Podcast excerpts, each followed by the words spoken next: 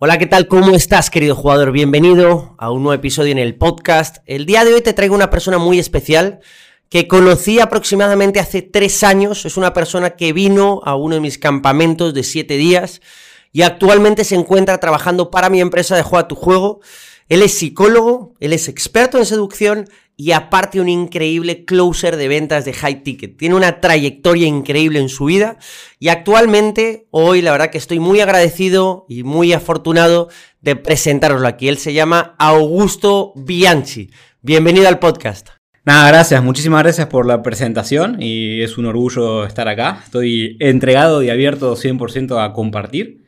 Y nada, como te conté y ya lo sabes porque convivimos y tal, crecí mucho tiempo mirando tus videos y eras una super motivación y hoy estar del otro lado de la pantalla es épico. Así me gusta, brother.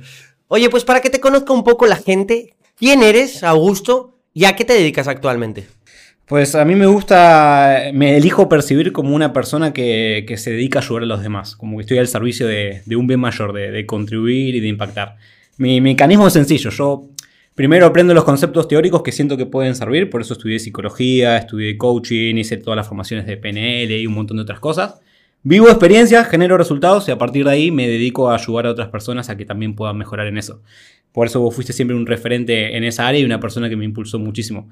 Para mí, y en esto compartimos y creo que es algo que nos une mucho en la visión, siento que hay como determinadas áreas que las personas, hombres y mujeres, tienen que poder dominar para generar resultados. Para mí lo primero, fundamental, principal, que, vos siempre haces mucho foco, es todo el tema del juego interno, del mindset, de las creencias, de cómo te percibís, del desarrollo personal, la conciencia, llamarle como más te guste según la corriente que sigas, es algo dominar, ¿no? Cómo interpretas las situaciones, tu percepción, etc.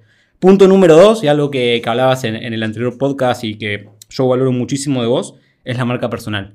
El hecho de que puedas compartir valor, contenido, tu postura, tu visión, parece algo fundamental. Y fíjate que, coincidimos en esto, la marca personal es como ese currículum de, la actualidad y para el futuro. Entonces, todas las personas que en el futuro quieran generar resultados necesitan marca personal. Número tres, el tema de las ventas. la marca personal está muy bonita, pero ahora tienes que monetizarla. Entonces, el área de las ventas considero un área súper importante que, me gusta desarrollar y, y tener expertise.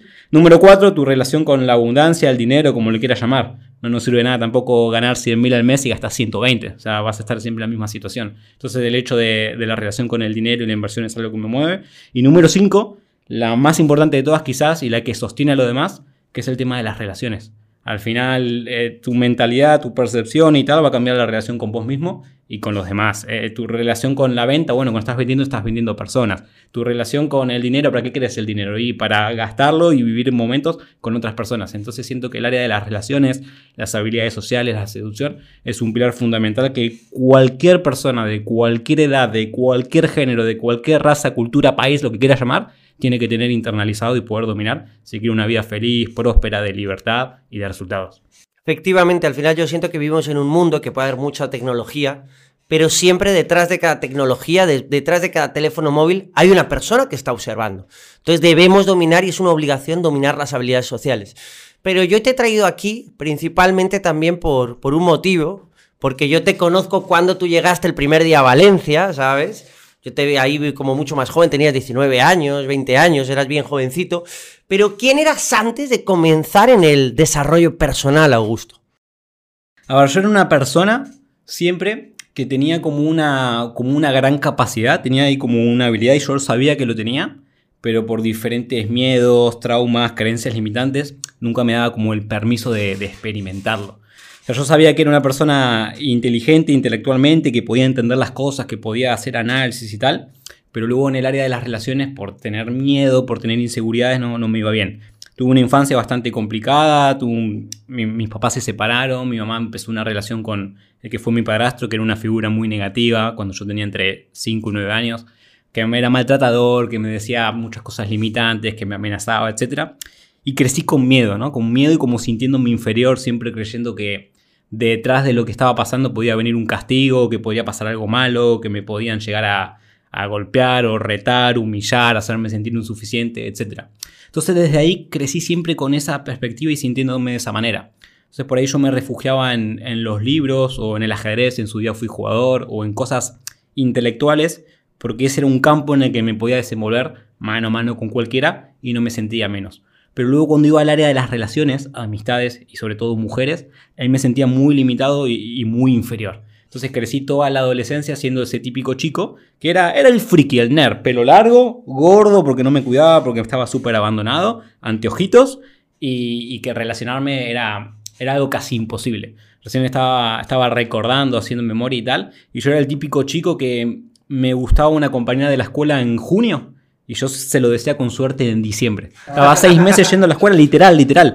Iba y decía, oh, hoy sí lo tengo que decir. Me acuerdo, cuando, cuando iba a séptimo me gustaba una chica llamada Belén. O sea, se lo tengo que decir a Belén, se lo tengo que decir a Belén, se lo tengo. Y iba, iba a la escuela y era como que me iba mentalizando en hacerlo. Tenía 12 años, ¿no? Y llegaba y veía a Belén y me daba la media vuelta y agarraba mi cuaderno y me ponía a escribir. Ah, sí, el día hoy es martes, clase de literatura. Me era imposible, imposible, imposible. Y desde ahí fui acentuando y fortaleciendo muchísimo la sensación de insuficiencia.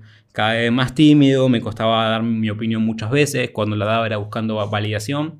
Y sobre todo también, a partir de ahí, comencé a desarrollar muchos síntomas de lo que luego más adelante supe cuando estudié psicología y tal, de lo que es la ansiedad social, que básicamente es una serie de, problemas y de síntomas que uno genera cuando le tiene miedo a la opinión del resto, cuando está en ciertas situaciones sociales que lo pone ansioso.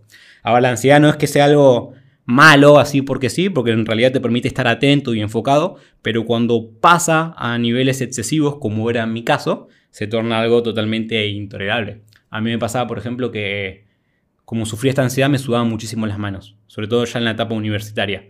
Y por ejemplo, iba, iba a tener examen y yo me daban la hoja del examen, la miraba y yo me sabía todas las respuestas pero me sudaban tanto las manos que no las podía escribir. Tenía que agarrar una, una lapicera, un bolígrafo y no lo podía agarrar normal, sino... Tenías que ir con guantes ahí casi. Me llevaba una toalla, literal. Me llevaba y, apoyaba así porque de esa forma me secaba y, podía escribir. Y yo miraba y decía, no hay razones para que me suden las manos así. Si yo miro la 1, me la sé, la 2, me la sé, la 3, me la sé, la 4 más o menos, pero la puedo responder la 5. Pero sin embargo, por, por mis miedos y tal, me era imposible. Y ahora fíjate, si responder un examen que yo me lo sabía, a ver, eh, no sé cómo serán los demás países, en Argentina, que es donde yo soy, se aprueba con 4. Si hay 10 preguntas, cada una vale un punto.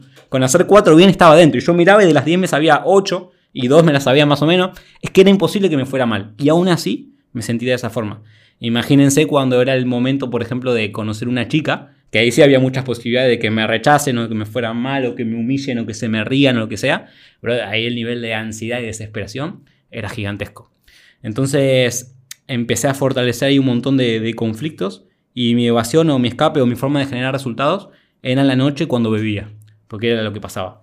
Yo salía y si tomaba podía salirme un poco de, ese diálogo interno tan negativo. Yo tenía el, típico parálisis por análisis. Entonces me costaba mucho tomar acción.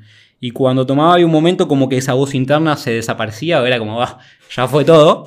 Y ahí me permitía moverme y, tomar acción y, conocer personas y tal. Entonces generaba ciertos resultados, pero siempre bajo un personaje que era yo alcohólico o alcoholizado. No sabía mis límites, ¿no? Yo sabía, era entre 3 y 5 vasos de vodka. Con ese número tenía resultados, más no vomitaba ni nada de eso. Literal. A partir del tercer vaso era cuando empezabas a aproximarte. Sí, ahí ya podía. Pero ¿qué es lo que pasa? Que, que claro, solamente podía generar resultados un sábado en la noche o un viernes. No podía estar con nadie, literalmente con nadie que conociera un lunes, un martes, un miércoles, un jueves, un viernes, un sábado, un domingo, eh, eh, en, un almuerzo, en un. Nada. ¿Me explico? Eh, mis únicas relaciones en general, en, el ámbito de lo que es sexualidad y tal, eran de, de, por la noche y cosas así. Y sobre todo también que no siempre me iba bien, porque a veces si la primera interacción era mala, me sentía mal, entonces ya no habría más o me quedaba en la cabeza. Yo sabía que era como un futbolista o un tenista que cuando empieza el partido, si el primer saque lo hace bien, se siente con confianza y el partido lo juega medianamente bien. Así era yo, con alcohol, ¿no? Sin alcohol, que no hacía nada directamente. Cuando me iba mal en la primera, me venía abajo. Entonces ahí estaba jodidísimo también. Y, y me ha pasado noches de estar en una discoteca parado así, con cara de chinchudo, mirando el suelo, pero sintiéndome mal y castigándome internamente por decir, eh, estás hasta acá, eh, gastaste X plata en venir, eh, estás invirtiendo este tiempo y no estás haciendo nada, y para qué, no puede ser que seas así, siempre lo mismo, y me sacudía muchísimo en ese sentido, pero, pero bien duro, ¿vale? O sea, era un limitante gigantesco, sobre todo también porque yo había desarrollado y forjado la creencia de que así como hay personas que conciben su valor según lo que tienen. Por ejemplo, si tienen un mejor auto, se sienten más personas, o un mejor reloj, una mejor casa, lo que sea. Yo había desarrollado que mi valor también estaba en función de con qué mujer te estés o con qué mujer te vean. Entonces desde ahí tenía muchísimos conflictos porque por un lado mi valor personal lo había adjudicado a eso, pero por otro lado no sabía cómo llegar a eso, no sabía cómo llegar a esas relaciones. Entonces ahí era doblemente frustrado. Y por más que generase ciertos resultados en otras cosas, todo me, sabía poco en ese sentido y sentía que no valía para nada si al final nunca acababan reconociendo mi valor o lo que yo quería en la vida no lo tenía. Entonces desde ahí tenía muchísimos conflictos internos que se manifestaban en ansiedad, en sentirme mal, en muchas veces sentirme triste, eh, sentirme en una posición de buscar la validación o buscar que otras personas me reconozcan y, acabar siempre en la posición de, querer complacer a mujeres, pero que después no pasa absolutamente nada porque ya era demasiado y me veían como amigo, etc. Es increíble que tengamos que grabar un podcast para yo enterarme de todo eso que ni sabía, brother. Y te llevo conociendo tres años me has hablado un chingo de, de veces. Pero te quiero preguntar algo porque Bro, se me han puesto también como la piel de gallina porque digo, wow, me he metido yo en esa situación. Yo nunca he estado así, ¿sabes? Con lo cual, como que hay veces como que veo a personas que están en esa situación, empatizo, me conecto con ellas y les ayudo, pero a mí me cuesta como meterme 100% en el, en el personaje porque es algo que no he vivido. ¿Cómo tú pudiste cambiar esa situación, porque yo ahora te conozco y eres una persona súper segura, con habilidad de comunicación, ya no te sudan las manos, eres un cabrón con las mujeres a nivel de autoestima, de confianza, que sabes generar atracción, te sabes respuesta absolutamente para todo. Y ahora el haber visto esta parte es como, wow, o sea, rompiste el huevo y, que no salió una gallina, salió un puto dinosaurio. ¿Cómo fue ese cambio, bro, que, que tú diste? ¿Cuáles, ¿Cuáles fueron los pasos que tú tuviste que dar para convertirte en una persona segura de tú mismo, con, confianza, pero no, no desde una falsa confianza, sino desde el saber que tú ya lo eres todo y confías en ti más que en nadie. Para mí los pasos son eternos y, comienzan, o sea, desde el día que tomas conciencia, cuando vos no sabes de esto, estás, estás dormido, yo mismo. Entonces, es imposible dar los pasos. Es como, ¿cómo puede dar un paso a alguien que no sabe que tiene pies? Es imposible. Pero una vez que despertás y sabes que esto existe, o sea, la gente que está escuchando esto ya está despierta, ya sabe que esto existe. Entonces desde ahí cargas con la responsabilidad de ir dando pasos al frente. Yo en su día me recuerdo que, que así como en, esos ámbitos me iba mal, había otros que sí me iba bien y traté de, agigantarlos. Por ejemplo, empecé a emprender desde chiquito. Yo cuando tenía 7 años vendía... Eh, libritos, lapiceras, cosas así pequeñitas en la escuela y a partir de los 8 empecé a vender perfumes. Entonces empecé a hacer como un... Tenía 8 años, pero como tenía ciertas inseguridades y ya había conflictos, buscaba como llevarme un pasito más allá, ¿no? Y por ahí eh, mostrar lo que yo tenía a esa chica que me gustaba, que, me hacía poner colorado y que no me animaba, pero decía, bueno, es un paso más. Y luego ya más de, de adulto, si se quiere, o a partir de los 17, 18 que empecé la universidad, como empezar a cuestionarme mis pensamientos y poco a poco tomar ciertas acciones. Por ejemplo, había un video tuyo que decía esto de la regla de los tres segundos, ¿no? Tenés tres segundos para abrir. Entonces, a ver, yo miraba tus videos y tomaba apuntes. Para mí era, era algo súper importante. No siempre. Cuando comencé, igual que todas las personas que habrán comenzado, te miré y dije, nada, este es un vende humo, está seguro que son actrices. O sea, yo no juzgo cuando la gente por ahí ve un anuncio y pone eso, porque yo también fui ese. Decían, ah, esto debe estar arreglado. Mirá si este tipo se va a acercar a esa piba y la va a besar en 10 minutos, yo me tardo 6 meses. o sea, nada, es imposible. Luego, claro, cuando empezás a ver mucha cantidad de esos resultados, y sobre todo yo cuando, por ejemplo, empezaba a ver que vos subías historias con alumnos y que no empezaban a lograr, empecé a convencerme, digo, hey, esto es posible. Y ahí empecé a prestarle mucha más atención. Y luego tomaba apuntes a, tus videos y, por ejemplo, esto de la regla de los 3 segundos, a tope. Yo eso me, me lo tatué, entonces salía y hacía eso. Después, por ejemplo, tenías un video que eso también me, había dado muchos resultados, que explicaba cómo cuando vos ibas a un lugar, tipo una fiesta o en lo que en Argentina se llama una previa, que es que te juntás mucha gente a tomar algo antes de salir y tal, cómo presentarte, saludar y tal. Entonces yo me acuerdo que decía, bueno, ahora voy a ir, tengo que aplicar esto. Yo iba en el Uber al lugar y, pensaba, tengo que hacer esto. Respiraba así, ya me, iba como mentalizando. Ah, la postura, la postura es importante. Posición a, ah, posición de poder que esto, esto va a transmitir. Y era como que me iba diciendo frases, ¿no? Me ponía, por ejemplo, una canción que, me empoderaba, un reggaetón así, me sonaba en la cabeza, ta, ta, ta, y cuando llegaba, era como que respiraba y empezaba a saludar a todos. ¿viste? Y recuerdo una noche que saludé, le daba la mano a todos, pa, pa, pa, pa, y después me puse a hablar con unas chicas ahí y dijeron, no, vos me caíste mucho mejor que todos, porque vos fuiste el único que vino y, nos saludó y no sé qué. Y me acuerdo que esa piba después cuando salimos me la terminé comiendo y tal, y dije, el cabrón del español. tiene razón, tiene razón. Entonces eran pequeños pasitos, pero el, el gran paso fundamental que marca toda la diferencia fue cuando tomé la decisión de irme desde Argentina a España a tomar la formación con vos. Ahí es el quiebre total, porque los videos están muy bien, hay muchísimo valor, o sea, eso es, eso es increíble, pero cuando ya lo haces con profesionales y sobre todo pagaste y eso implica una involucración bien fuerte tuya porque estás ahí, tomaste la decisión y tal, eso es totalmente diferente. O sea, está muy bien, por ejemplo, que veas en YouTube un video de un tipo que te explica cómo hacer un entrenamiento y bajar de peso, por ejemplo. Pero si vos vas al gimnasio ya estás más comprometido porque estás en el contexto. Y si contratas además un entrenador personal, ya lo haces inevitable. Locura. Entonces, el, el gran cambio radical fue ese. Porque claro, si yo aplicaba una serie de cosas, pero no es lo mismo aplicar un fin de semana cada X tiempo y sin nadie que te corrija y sin nadie que te diga cómo es y sin, sin hablarlo con nadie. Yo era el friki que miraba estos contenidos. Mis amigos no miraban videos de Álvaro Reyes ni de emprendimiento ni de nada. Entonces era como yo solo hacerlo y no tenés quien te corrija, quien te dé feedback, quien comentarle lo que te pasa. Entonces cuando di el salto de ir a formarme, ahí todo explotó. Es como, no recuerdo el nombre, este árbol que está 10 años creciendo hacia, adentro y solamente crece 30 centímetros y de repente en dos meses eh, crece 30 metros. Esa, esa experiencia fue como destapar la olla y sacar ahí todo el valor que estaba como contenido sin poder explotarse o sin poder manifestarse en el exterior. Qué bueno, bro. Oye, ¿y por qué, por qué me elegiste a mí para formarte, sabes? Porque yo sé que hay muchos más coaches y demás, pero ¿por qué, por qué te formaste con, conmigo, con Álvaro Reyes, con Juan Tu Juego? ¿Qué, ¿Qué te llevó a tomar esa decisión? Eh, hubo varias cosas. Influyó el contexto, influyó lo que pasaba en mi vida personal. Ahora, si, si querés, lo cuento. Pero sobre todo también hice como una investigación de mercado. Vos pensás que yo soy de Argentina, ¿no? Y, y en ese momento, cuando yo te pagué y tal, tenía 22 años, acababa de cumplir 23 hace un par de días. Entonces, era el año que había terminado la universidad y estaba en ese proceso de, de hacer la tesis y dar el salto como para empezar a dedicarme a la psicología y tal.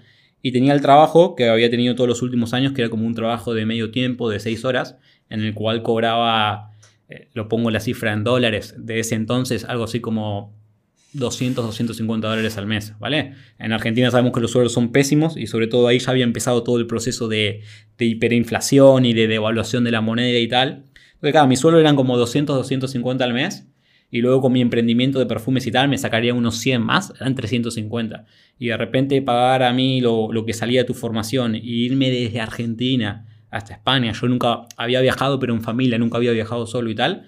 Pero implicaba endeudarme un año y medio por ahí, o, o quizás más. Entonces no, no me era una decisión fácil. ¿Viste? A veces me viene gente en la llamada y dice, no, que tío, tú no me entiendes, yo vivo en España y cobro 1.200 euros, no sabes lo que es eso, brother, vos no sabes lo que es ganar 250 y pagarle el mismo precio que está, vale ahora, ¿me explico? Hay un abismo, un abismo. O sea, una cosa es hacer una inversión que son dos o tres meses de tu sueldo, otra cosa cuando son 18, que era mi, mi situación, y que podían ser más, porque en Argentina al ser pesos, el peso cada vez valía menos y el dólar, el euro siempre vale lo mismo, o respecto al peso se devalúa mucho menos. Entonces la diferencia ahí era abismal.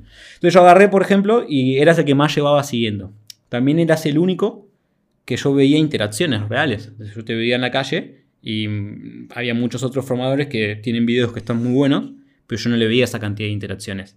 Luego también empecé a, a stalkear a tus alumnos. Por ejemplo, habías hecho un summer camp y te habían etiquetado en la foto un alumno. Yo hice, yo hice lo siguiente, yo dije, necesito testimonios. Pero dije, pero los testimonios que sube pueden ser falsos, porque yo cómo sé si no son sus amigos.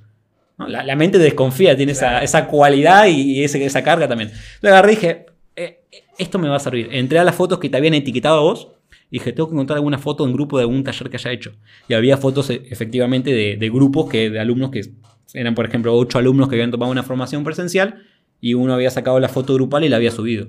Y estaban todos etiquetados. Y decía, oye, acabamos de terminar esta formación. Entonces agarré y les escribí a todos. A todos, a todos. Mandé no menos de 15 mensajes. Mandaba, hola, ¿qué tal? Soy Augusto y estoy interesado en formarme con Álvaro. Sé que vos tomaste una formación porque vi tu foto. La verdad tengo mucho miedo y no sé si me va a servir porque es mucha plata y tengo que viajar y no sé si es una secta, si me van a secuestrar, si esto realmente funciona, etc.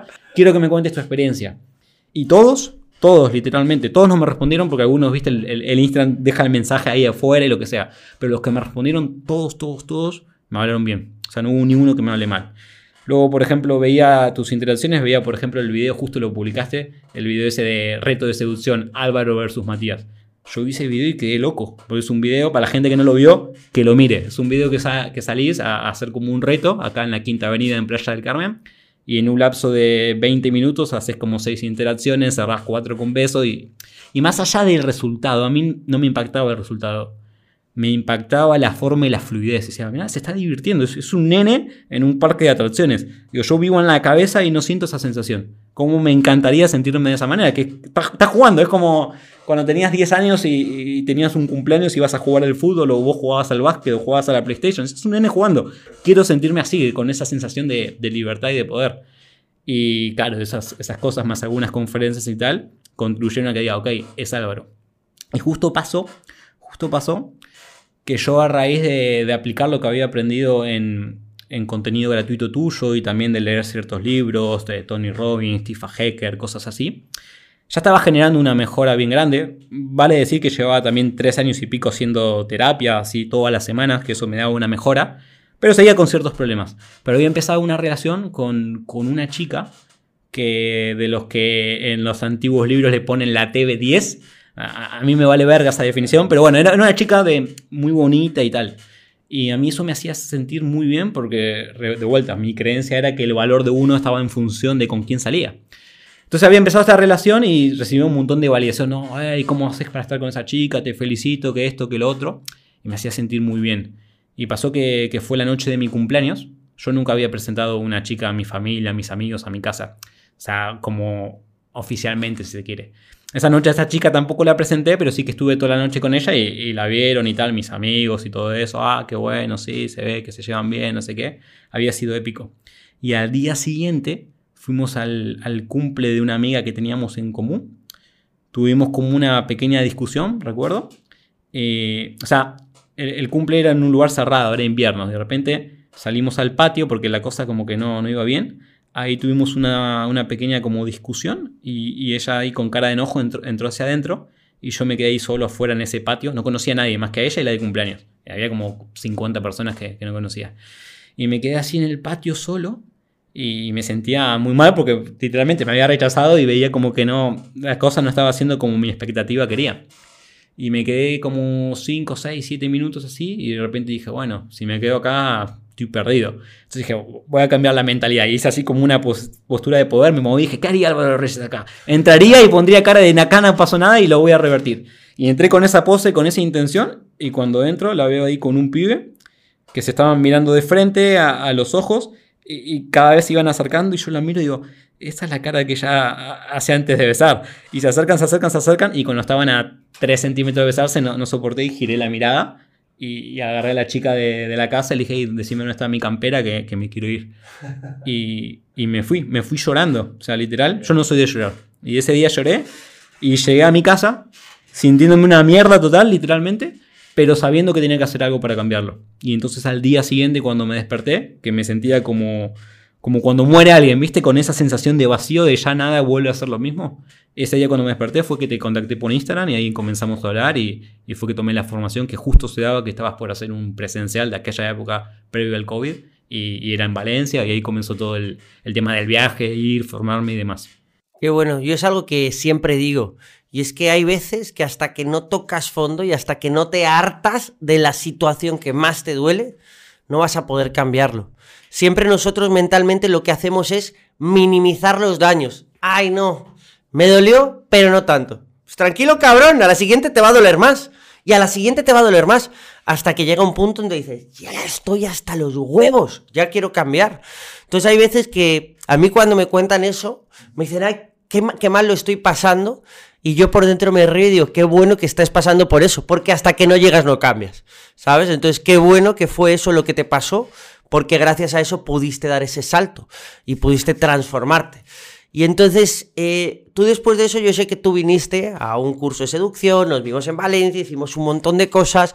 Lo primero, bro, ¿qué, qué, qué viviste en ese taller? Porque yo sé que fueron siete días y siete días jodidamente intensos. Sí, brother, a ver, em, yo ahí por ejemplo, cuando te contacté, me respondiste y tal, y, te juro que estuve hasta tomar la decisión y hacer el pago y demás. Estuve, primero hasta tomar la decisión, pensando entre sí y si no. Tuve como dos, me acuerdo, fue un fin de semana que, brother, temblaba, estaba así. recuerdo que vino mi mamá y me miró y me dijo, ¿qué te pasa que no paras de temblar? Pareces una, como una sandijuela, me dijo, literal, literal. Y porque yo o sea, era como, yo sabía que me ibas a poner un montón de miedo, yo sabía que eso podía funcionar, porque aparte, yo le hacía el análisis psicológico lo que vos hacías. Entonces veía una historia que llevabas alumnos al McDonald's, por ejemplo, a que entren cantando una canción. Yo decía, claro, esta es una técnica de psicología conductiva que se llama la técnica algo así como el regado, se le suele decir. Te enfrentas a la situación que te, pone, te da ansiedad o te da miedo, sentís una carga emocional gigantesca, pero rápidamente baja y te das cuenta que no pasó nada, tenés la experiencia de referencia de que no te moriste, que seguís intacto, la vida continúa y sentís que eso lo trascendiste. Entonces yo sabía que por ese lado eso funcionaba, pero me daba mucho miedo vivirlo, aún sabiendo. Siento que es algo que le pasa a mucha gente, sabe que eso le va a servir, pero igual le da miedo y el miedo le gana a la posibilidad de cambio. La mente, ¿no? Entonces, eh, en mi caso, eh, una vez que ya decidí, primero tuve que hacer toda una aventura para conseguir la plata. O sea, si querés luego te lo cuento, pero me tuve que mover bastante. Y una vez que lo tuve, pagué y cuando llegó la fecha, este, me acuerdo, primero estuve en Barcelona, tres días en un hostel, en mi habitación éramos 24. Y yo dije, yo voy a tomar entrenamiento con algo, tengo que hacer como, como el pre-entrenamiento. Entonces estaba ahí y trataba de sociabilizar y tal. Había ido solo, estaba solo en, otro continente. Y de repente cuando llegó el día, me acuerdo era un lunes, a la noche no, no me podía dormir porque tenía miedo de quedarme dormido y perder el bus. También tenía miedo que me roben porque no andaba al lugar donde se guardaban las cosas. Entonces yo dormía con mi teléfono, mi billetera y los lentes de contacto ahí agarrado. Nada, llegó la hora, me fui, tomé el bus, llegué a Valencia, me acuerdo, Plaza de la Reina 18, era el lugar donde, donde nos íbamos a alojar, donde empezaba. Y fui caminando desde la terminal del bus, como 18 cuadras así, y cuando llegó estabas ahí, ahí parado, te vi de lejos y dije, uh, ¿dónde me estoy metiendo? ¿no? Esa, esa sensación de... Y recuerdo que llegué, me miraste y dijiste, ah, vos sos en la Argentina, ¿no? Sí, vení, pasá. pasé y sacaste una hoja de papel y me dijiste, mira, tenés que hacer estos tres ejercicios, tenés una hora para hacerlo. Si lo haces en media hora, muchísimo mejor vas a tener un premio. Ahora, si no lo haces, no vas a poder tomar este entrenamiento y no vas a poder dormir acá y me da igual que me hayas pagado, tu plata está perdida. Haces esos tres putos ejercicios. Y, y, agarré y dijiste, no puedes abrir la hoja hasta salir afuera. Y yo dije, uy, qué ir esto, porque aparte, ahí está la puerta. Entonces agarré y, y nada, digo, estoy viendo el baile, voy a bailar, o sea, ya está. Salí de ahí abrí la hoja y la hoja decía, ejercicio número uno, eh, consigue que una chica te compre algo. Número dos, consigue que un, número de teléfono de una chica y, como siempre la idea de una cita. Y número tres, da una conferencia de cinco minutos en un bar o restaurante o heladería, un lugar donde haya gente, fírmala y trae la grabación, si no, no vale. Y yo dije, la verga, a mí lo que más pánico me daba, uno de los motivos por el cual te, te busqué, era que me daba muchísimo miedo hablar en público, pero muchísimo. Cuando era alumno en la universidad, eh, en, Argentina, por ejemplo, las carreras y esos van de, marzo o abril a diciembre. Se arranca en marzo, terminas en diciembre del año. Entonces, en el mes de noviembre, me acuerdo que todos los años se hacía como, como una especie de reunión donde se juntaban de las diferentes universidades a hacer una exposición. Vos hacías un trabajo de investigación durante el año y esa fecha lo presentabas y lo exponías frente a otras universidades y así. Entonces me acuerdo que que eso era en noviembre, siempre era como el 15 de noviembre, el 18, por ahí. Yo a partir de agosto ya estaba con ansiedad. En agosto, pues decía, faltan tres meses para el día que quiera Capital a hacer la exposición. No, ya estamos en septiembre, la puta, ya estamos en... Literal, literal. Me acuerdo, eh, marzo era tranquilo, abril tranquilo, mayo, junio, ya cuando me iba acercando. Yo, yo iba a ese lugar y me ponía una remera, otra remera y una camisa arriba. Porque sudaba tanto y no quería que se me note que hacía eso. O sea, el nivel de ansiedad y de, de la exposición era grandísimo. Y de repente tenía que dar una conferencia porque ahí por lo menos había un contexto, todos se exponían. Me explico, en la universidad. Acá no era yo solo, porque sí, en un bar. O sea, ¿qué tiene que ver? Y nada, fui y lo hice como un cabrón. Me acuerdo que con, mucho miedo. Pero pasé, entre una heladería, di la conferencia. Tengo el video. La gente que, lo quiera pedir por privado se lo puedo pasar. Tengo, ese recuerdo ahí guardado. Y cuando terminé de darlo, me aplaudieron. Y no solamente que me aplaudieron, sino que bajé la escalera porque era un lugar de dos pisos. Yo lo di desde arriba para los que estaban abajo. Y se paró un pibe y me dijo, me encantó lo que dijiste. ¿Tenés una red social, un blog, algún lugar donde hables de estas cosas? Había hablado de unas cosas de psicología, medio con PNL, normal. Y yo quedé como, wow, le di mi Instagram. Y salgo hacia afuera y estaba la encargada del lugar, era una heladería cafetería a la que yo le había pedido permiso para la conferencia y le inventé una historia de que me dedicaba a eso, X. Y me dijo, ¿sabes? Te escuché hasta la mitad y me tuve que ir a las mesas de afuera y afuera no se escuchaba también. ¿Podrías venir más tarde o mañana a de vuelta a dar otra conferencia y explicarlo?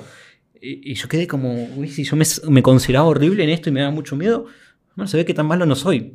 Y desde ahí sentí un empoderamiento gigante. Y luego todo lo que fuimos viviendo en el resto de los días fueron locura tras locura, tras locura, tras locura, tras locura, lo cual lo que genera al final es un montón de experiencias de referencia. Darte cuenta que tus miedos son más mentales que reales y desde ahí empoderarte muchísimo y darte cuenta de que estás muy por encima de, aquello que crees o que creías que eras capaz. Y de ahí, bro, resultado.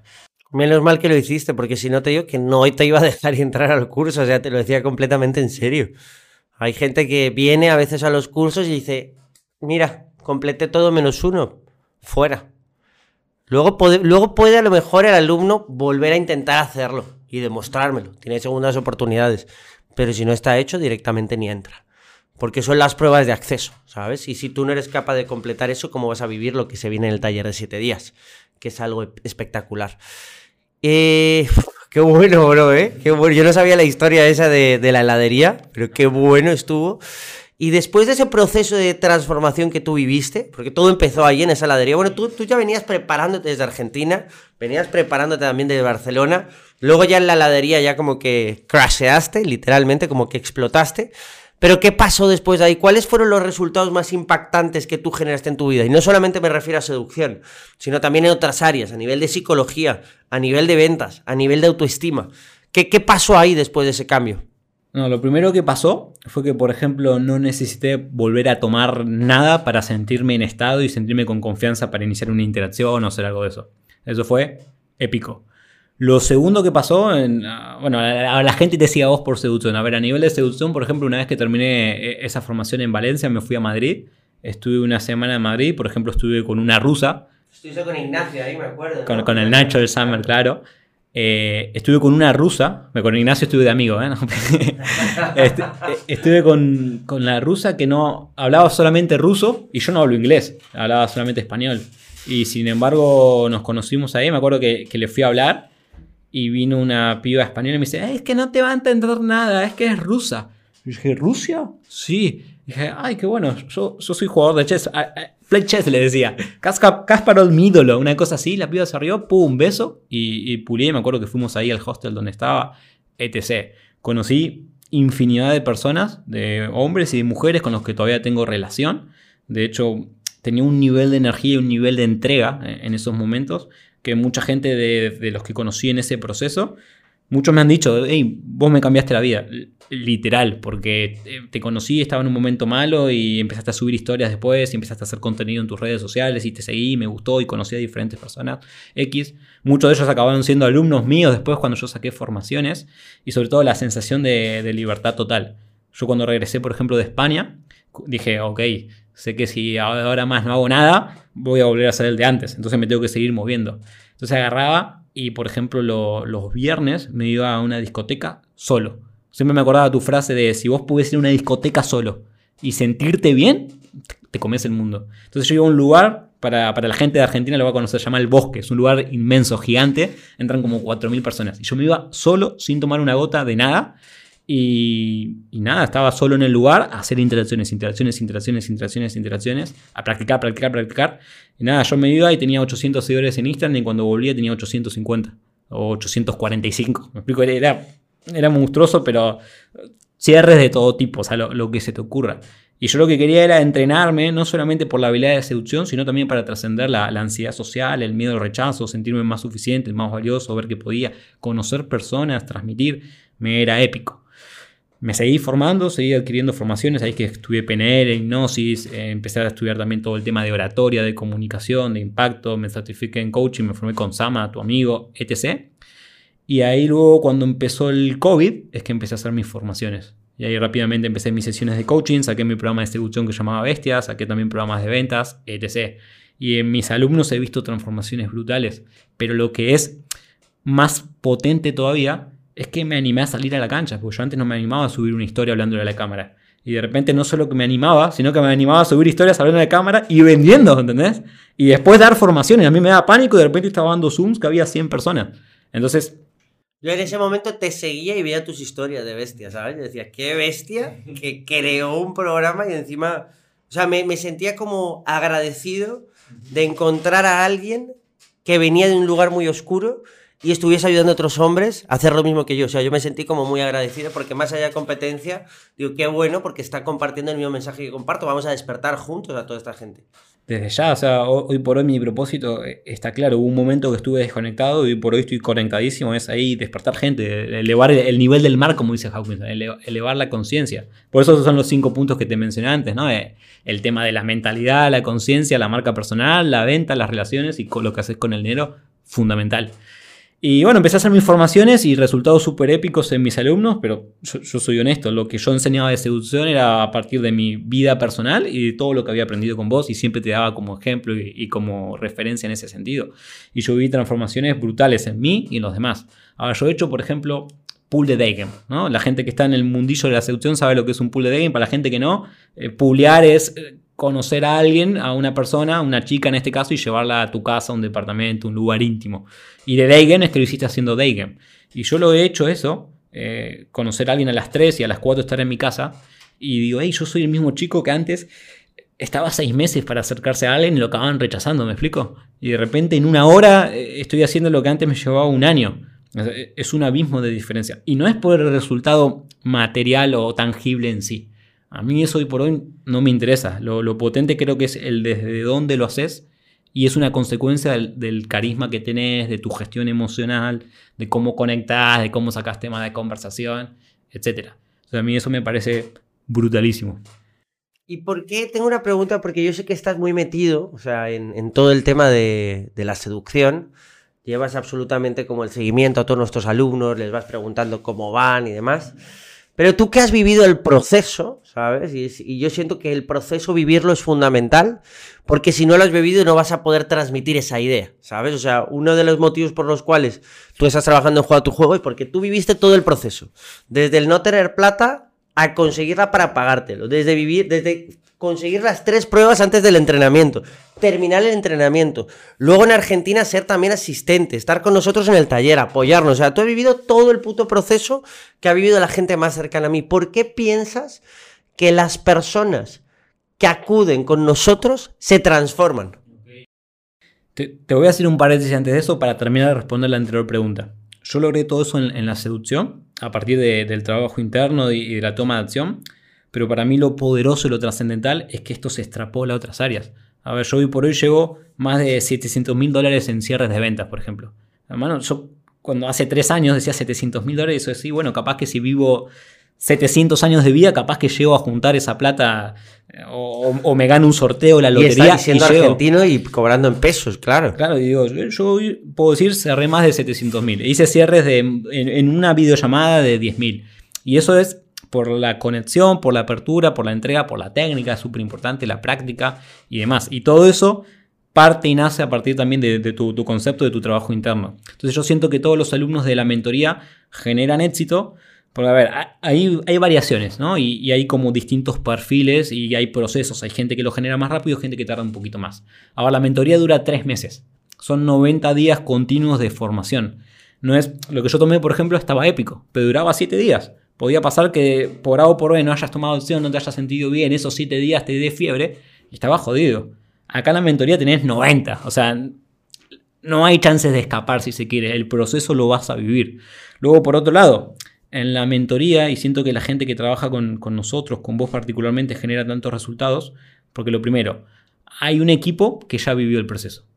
Vos viviste el proceso, tenés 8 millones de interacciones, saliste 12 años entero a la calle a, grabar interacciones, a exponerte, a someterte a incomodidad. ¿Cuánto plata llevas en formaciones? En plata en formaciones, pues más de un millón de dólares, segurísimo. Más de 10. Al de Tifa Hacker fui dos con Alejandro Cuellar y me certifiqué en cuatro formaciones que mínimo cada una me costaron como entre 8.000 y 10.000 dependiendo de la titulación. Acá no, no, hay un youtuber que se ligó a tres chicas porque es guapo y, y te enseña eso. No, no, hay mucha formación y muchos profesionales. En la mentoría hay 10 mentores. Entonces, con Álvaro no conectás por A o por B, tenés otros nueve, ¿me explico? Que es imposible o es poco probable, pero tenés otros nueve y cada uno con su perfil y con sus virtudes. Entonces tenés, primero, 90 días de clases. Lo segundo, seis clases por semana en directo. No es un curso de acá están los videitos grabados, míratelos. No, acá tenés clases en directo en las que podés participar, podés interactuar, podés contar tu caso, se te escucha, se te da feedback. Es una monstruosidad eso. Otra cosa súper importante, yo cuando comencé, por ejemplo, estaba solo. Si yo le hablaba, le hablaba a mis amigos de decir, eh, vamos a hacer no entendía nada, yo me iba solo, ¿entendés? A, Eres un boludo, te decían. Sí, o es como, ¿y para qué eso? ¿Y qué gano? ¿Entendés? Acá vos estás en el grupo de chat de la mentoría, tenés un montón de personas como vos que tienen ese hambre de, crecer, de trascender y transformarse. Y son gente selecta, pues la gente que llega y paga un ticket como el nuestro, es que gente que está comprometida, pasó todos los filtros. A la mentoría no entra cualquiera que tiene la plata, entran los que pasan los filtros, por eso conversan conmigo, conversan con Marcos y hacen todo el proceso para ver si son gente cualificada hay ahí un valor muy importante y es que nosotros no, le vendemos a cualquiera. Yo le vendo a una persona si sé que le podemos ayudar. Si no, no te ofrezco. O sea, eso es parte de la ética. Yo antes de venderle a alguien algo que no le va a servir o no le va a funcionar o que no es lo correcto, me subo a un edificio y me tiro en picada. O sea, no, no, no le veo el sentido. Porque aparte creo en el karma y creo que todo eso malo me, me volvería. Entonces, lo que hacemos es, si te damos la opción de entrar a la mentoría, es que sabemos que te podemos ayudar. Porque sabemos tu problema, sabemos de dónde vienen tus síntomas, etc. Y la mentoría tiene, lo que a mí me encanta, como esas tres fases, esos tres pilares que yo considero que cualquier persona que quiera vivir este proceso tiene que internalizar para generar resultados. Por un lado tiene todo el aspecto teórico y técnico. O sea, la técnica es importante.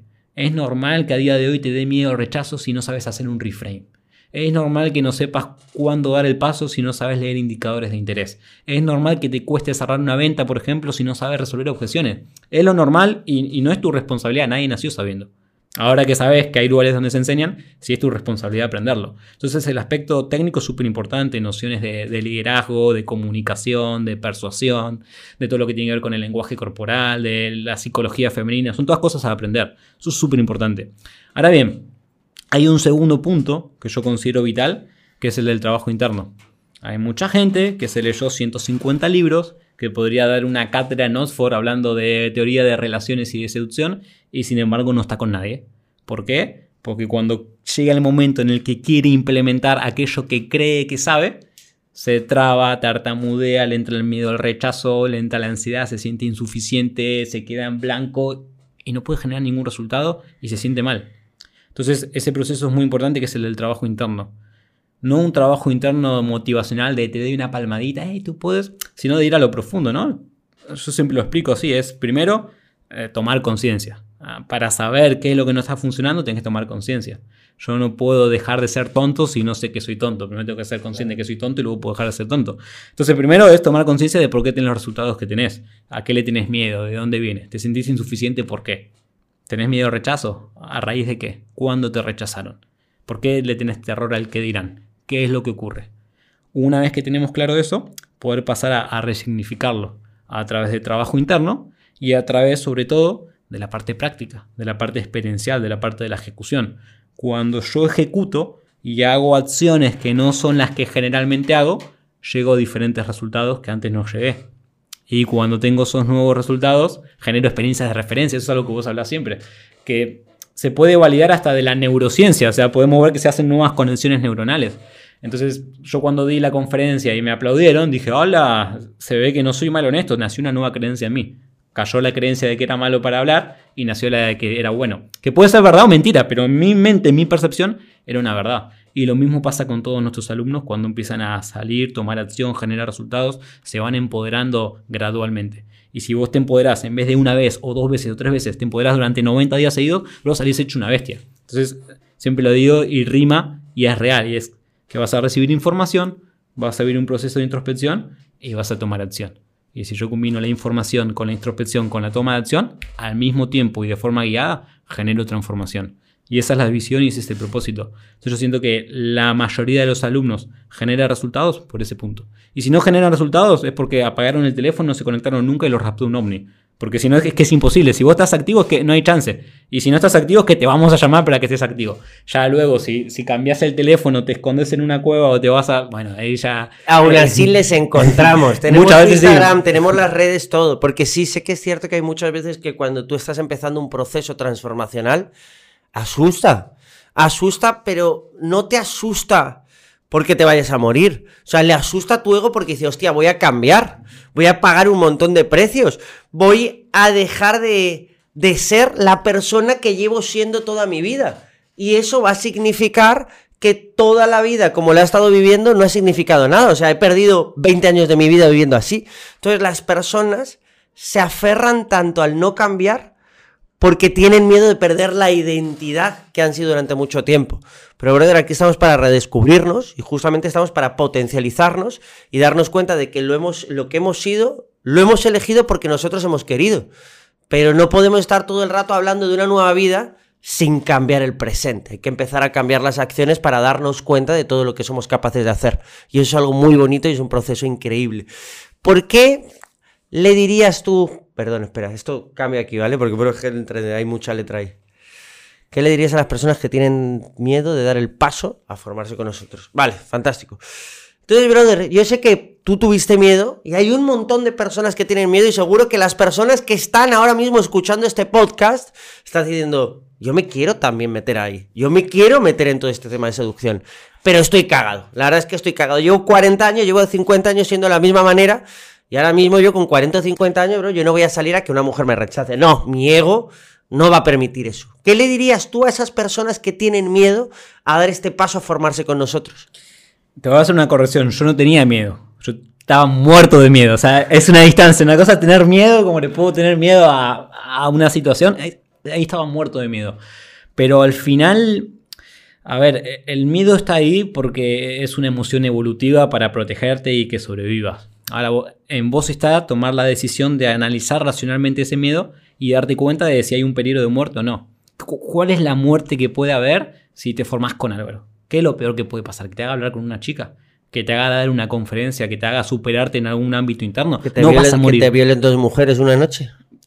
No, no, te vas a morir. O sea, es, es, imposible eso en ese caso. Entonces, el miedo que estás sintiendo no, no tiene un sustento real. Hay mucha gente que dice, no, pero tengo miedo por el dinero, brother. Te, vale más una X cantidad de dinero que sentirte insuficiente, que sentirte una persona que no se anima a ser quien quiere ser, o a comunicarse, o a conversar, que le tiene, tiene miedo al rechazo, siente ansiedad. Yo creo que vivir con eso a cuestas, eso es realmente doloroso. Lo que pasa, y yo lo comprendo, que cuando todavía no estás del otro lado de, de la ruta, no lo podés ver. Porque por ahí el vivir con miedo o vivir sintiéndote menos, ya se hizo parte tuyo y como es parte tuyo lo tenés normalizado y naturalizado. Entonces tenés que en algún momento vivir de otra manera para darte cuenta de que eso no es normal. Entonces es una experiencia que para llegar a ese punto y a esa conciencia tenés que vivirla. Entonces mi invitación siempre, y por eso me dedico a esto, es que la vivas. O sea, lo peor que puede pasar es que aprendas. O sea, no, no hay algo peor que, que pueda ocurrir. Entonces ya está. El camino está trazado. O sea, no es que te estás metiendo en un mar que no sabes lo que va a ocurrir. No sos Cristóbal Colón subiéndose a un barco a ver a dónde llega. Acá la mentoría ya está diseñada y hablo de la mentoría porque es lo que conocemos, pero debe haber 8 millones de programas, productos de absolutamente cualquier cosa que una persona quiera generar y el camino ya está hecho. Tenés personas que están del otro lado, tenés personas que tienen una experiencia, que tienen una trascendencia, un recorrido, unos resultados. Hay casos de éxitos, hay un sistema, ya está armado, ya está todo prediseñado. Solamente lo tenés que caminar. Entonces la invitación siempre es a dar un paso al frente. Y al final a mí hay una frase que me gusta mucho, que es la de, con los miedos o con las dificultades no se puede pactar. O, las vences o te vencen. Entonces siento que hay muchas veces que las personas por miedo pactan. Eh, pacto que tengo este miedo y entonces nunca hago tal experiencia o nunca me atrevo a, pero en realidad lo que están haciendo ahí internamente es una parte suya muriendo, porque están impidiendo que se generen un montón de, efectos posteriores, al, al, estilo efecto mariposa. Que loco, ¿no ha, ¿no ha muerto nunca ningún alumno en un taller?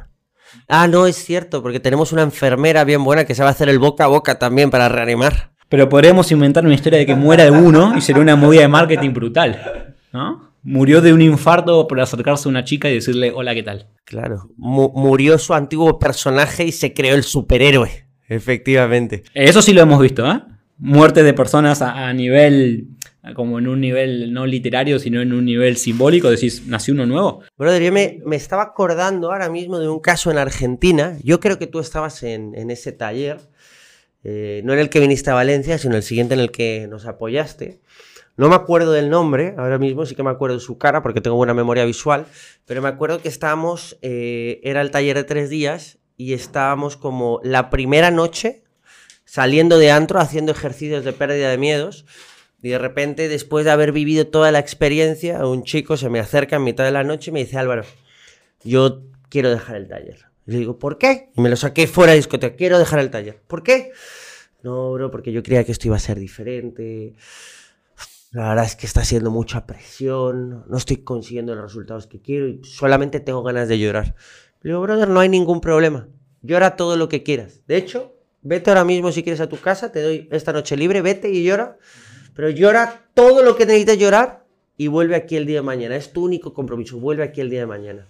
Todo esto que estás viviendo son diferentes heridas y ahora mismo lo que estás viviendo es un choque con, tus antiguas creencias que te están impidiendo cambiar.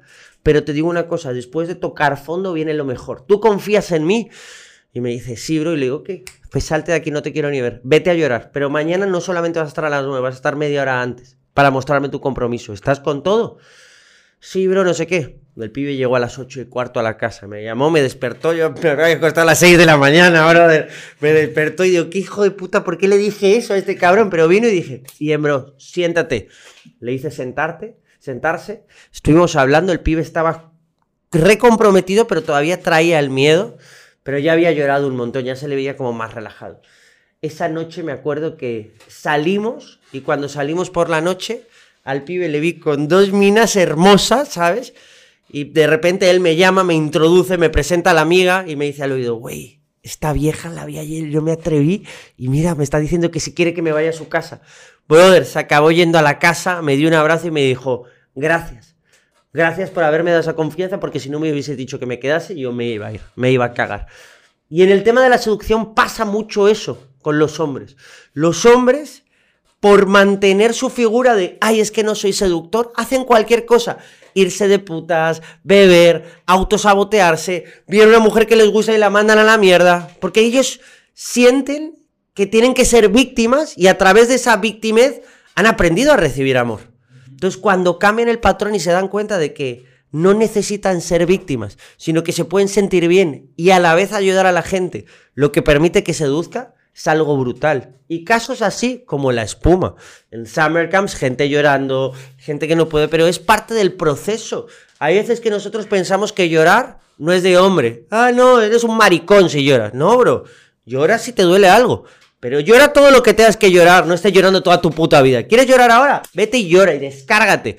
Pero sigue jugando. Este no es un juego para. Este no es un juego como para cobardes. Este es un juego para gente que realmente tiene pelotas. Y nosotros justamente entrenamos a través de la seducción la masculinidad, que es desarrollo de autoestima, que es tener claros cuáles son tus propósitos, que es tener clara cuál es tu dirección y marcarte algo e ir a por ello. A mí no me importa el resultado, a mí solamente me importa sentirme capaz de conseguirlo, porque eso ya me lo va a traer por su propia cuenta. Entonces es brutal todo esto que me cuentas porque, porque sí es cierto, nosotros como hombres tenemos miedo a expresar lo que sentimos y más de todo eso, güey, imagínate expresar a otros hombres que nos cuesta ligar con viejas, ¿eso qué significa? Que, no vas a tener descendencia, que, o sea, te van a decir de todo. O sea, porque yo, por ejemplo, lo he vivido y cuando tú me dijiste, no, es que yo fui a Argentina y le dije a mis amigos, Oye, estoy practicando seducción eh, y, todo el mundo se reía de ti. A mí me pasó eso con 18 años, desde los 18 años hasta los 23 años, con todos mis amigos de universidad. Te puedes creer que yo estaba practicando seducción y cada vez que yo me comía una, a una mujer, llegaba uno y me jodía la interacción, era como, no mames, pero ¿qué, qué estás haciendo? Así son. Y si un hombre no está comprometido, pero, pero eso lo que te demuestra es que son ellos inseguros y ellos no se atreven a hacerlo, por eso te joden, porque mal de muchos consuelo de tontos. Pero te voy a decir algo también, si una persona se está oponiendo a tu progreso, en cualquier área no es tu amigo. Cualquier persona te diría, venga, vea por ello. ¿Lo realmente lo quieres? Te empujo y ve por ello. Entonces, rodéate de personas que realmente te quieran ver crecer, no que te quieran ver en la miseria como están ellos. Entonces, brother, para mí ha sido un episodio del podcast brutal. La verdad es que me ha encantado, me ha gustado que te quites como esa capa de superhéroe. Eso te hace todavía mucho más grande. Y entonces, para terminar el podcast, bro, algún mensaje que te gustaría dar a, las personas que te estén escuchando, que a lo mejor en algún momento, yo sé que tú has vivido como muchos momentos de crisis, ¿sabes? Y has tenido como muchos momentos que te han dicho, hostia, ¿dónde estoy? Pero esos momentos han sido los que te han permitido encontrarte. Está perdido, te permite encontrarte. Entonces, algunas palabras que le quieras dejar a esas personas que estén ahora mismo con ese conflicto y que tengan miedo, que sientas que les puedan dar ese aliento para continuar con su existencia. Ah, crisis es oportunidad. A mí me gusta pensar el miedo como, como una capa gigantesca de gelatina. ¿viste? Vos lo ves y decís, esto no, no lo puedo atravesar. No sabes que es gelatina. Pero de repente cuando te metes te das cuenta que decís, ah, era más blando de lo que creía. Y comenzás a avanzar y de repente te ves del otro lado. Y dices, mira, lo, lo trascendí. Siento que al final todas las personas estamos acá con una intención de, crecer, de trascender, de adquirir más habilidades, de, elevar nuestra conciencia, de generar más resultados, ser más amorosos, etc. Y sobre todo, hay personas que por ahí no lo saben y están, llamémoslas, dormidas, pero hay otras personas que están en el proceso de despertar. Si una persona llegó a este pedazo del podcast y llevamos como 40 minutos hablando, no sé cuánto, es que tiene un interés real de crecer, si no, no dedicaría su tiempo, si no, no te conocería, me explico, estaría mirando a otro youtuber que haga entretenimiento y no que haga conciencia o desarrollo personal. Entonces, si estás oyendo esto, pasa a ser tu responsabilidad hacerlo. A, mí hay algo que, lo, llevo incorporado y soy consciente, que es que, por ejemplo, cuando vos no sabes que existe el Daigan, por ejemplo, no hacerlo no te pesa porque no sabes que existe. Si es, imposible hablarle a alguien, pues no le hablo. Pero cuando vos ya sabes que esto existe y sabes cómo se hace porque viste videos de Álvaro, porque viste interacciones y tal, y sin embargo no lo haces, ahí empiezas a generar culpa. Porque sabes que lo podrías haber hecho diferente y sin embargo no lo hiciste diferente. Entonces, si estás oyendo esto y, estás en esa situación de que estoy en una crisis o quiero aprender una habilidad, sé que me pueden ayudar, pero no me atrevo, al no hacerlo, lo único que vas a generar es cierta culpa, consciente o inconsciente, porque sabes que podrías estar viviendo una realidad distinta, una realidad mejor, y sin embargo, por apegarte al dinero o por no querer enfrentar tus miedos o por justificarte y mentirte diciendo que no tienes tiempo o que aún así no lo vas a lograr o lo que sea, no estás viviendo esa posibilidad. Entonces, a, abrite el espacio. O sea, como dije hoy, ¿no? Lo, peor que puede pasar es que aprendas, de que vivas una experiencia, de que generes un resultado, aprendas un, conozcas una serie de personas, eh, recibas una información y experimentes. No, no hay nada malo que pueda pasar y al contrario, porque al final este es un proceso probado eh, en gran instancia y en gran medida. Y sobre todo hay muchos seguros en el sentido de que esto no es una formación de fin de semana. De estoy un fin de semana y luego me voy y ya está. Que sería más fácil hacerlo así. No, sería mucho más cómodo vender un programa que sean videos grabados y que se haya un foro al cual vos le respondes por chat una vez cada 15 días tu mail y ya está. Nosotros teníamos cinco programas a la venta y desde que sacamos la mentoría élite cerré todo el acceso a esos programas. El acceso a esos programas solamente lo puede tener la gente que entra en la mentoría porque yo necesito que lo apliquen. Yo, he sido un comprador compulsivo de cursos y hay muchos cursos que tengo y todavía no los he visto. Yo quería que la gente que entrase fuese un caso de éxito, si no, no lo quiero. Eh, la mentoría, eh, lo vas a contar vos, pero las clases son en directo y cualquiera puede dar su opinión. Hay un chat abierto y puedes escribir o puedes levantar la mano y Álvaro te da voz para que expreses. Si la mentoría fuese una mierda, sería caótico. Imagínate entrar un día a Zoom y que todos los alumnos estén insultándote sería tristísimo. Entonces, si el Zoom está abierto, si el grupo de chat está abierto y cualquiera de los alumnos puede participar, es porque todos generan resultados y porque creemos y confiamos totalmente en lo que damos. Si no, no dudaría tres meses. O sea, es un periodo de tiempo suficiente para generar. Si no, no renovarían tampoco. además, pero sobre todo, o sea, si, yo no confío en un producto, voy a hacer un producto. Imagínate que, fuese el caso. Que, que no me puedan confrontar, si se quiere. Que sean unas clases grabadas y no hay ningún tipo de interacción. Entonces ya está en este caso, tenés todos los días clases en directo. Tenés un mentor de acompañamiento que te sigue de forma individual en tu proceso. Tenés un grupo de chat para compartir. Entonces, si, si están todas las vías y todas las puertas abiertas, es porque justamente si algo que hay es confianza. Y de hecho nos juega a nuestro favor porque yo cada vez que entro al grupo de Telegram, a veces acumulan muchos mensajes, pero siempre veo, eh, hoy apliqué la técnica que me enseñó Felipado y miren los resultados, pon un montón de iteraciones. Hoy hice el abridor que enseñó Andrés y miren esto, pon un montón de resultados. Hoy apliqué el push and pull que enseñó Álvaro y miren esto, y una foto con dos... Y así sucesivamente, casos de éxito a, montones. Eh, vale con entrar a ver tus historias destacadas o distintos lugares donde están. Entonces siento que, que la gente que esté en ese proceso de duda que se abra la experiencia de experimentarlo y, saque sus propias conclusiones. Si no, otra opción es irte a la tumba con, dudas y creo que, que, no es lo más bonito. Siento que el cambio está en el movimiento. A veces que yo veo gente que digo, brother, movete, pareces un árbol. O sea, va a venir un perro y te va a usar de baño como continúes así porque no te estás moviendo. O sea, hace algo viví la experiencia y ya vas a ver el cambio. Solamente el hecho de entrar rompe en tu cabeza un montón de barreras mentales y genera un quiebre. Y si a eso le sumas todo el conocimiento, toda la información, el contexto que se genera, el acompañamiento y demás, es que eh, es imposible que no haya un cambio, ¿vale? Algunos es mucho más gigantesco, algunos más medio, No importa, un antes y un después es notorio y es claro. Fabuloso, hermanito. Oye, pues muchísimas gracias, bro, por estar aquí, por acompañarme en este episodio del podcast. Creo que has compartido muchísimo valor, pero además, sobre todo, lo que, lo que me has permitido y como, como ver a mí es que todo el mundo puede cambiar. Y el cambio solamente está en una decisión. Y una decisión toma microsegundos tomarla. Tú ya sabes a nivel inconsciente si quieres estar o si no quieres estar. Solo que luego tú racionalmente lo justificas el por qué sí o el por qué no.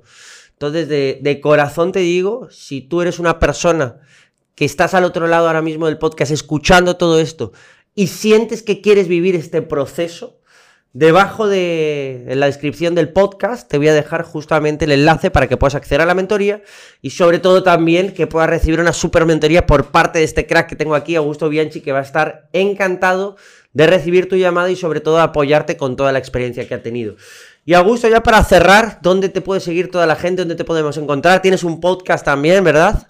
Me pueden seguir en Instagram, arroba soy Augusto Bianchi, y desde ahí tienen el link que redirige a mi YouTube y a mi podcast. Y de hecho, ya que lo mencionaste, siguiente capítulo te venís vos al mío y, hacemos a la inversa. Vas a contar tu historia, el lado B de Álvaro Reyes. Listo, pues así estamos. Muchísimas gracias.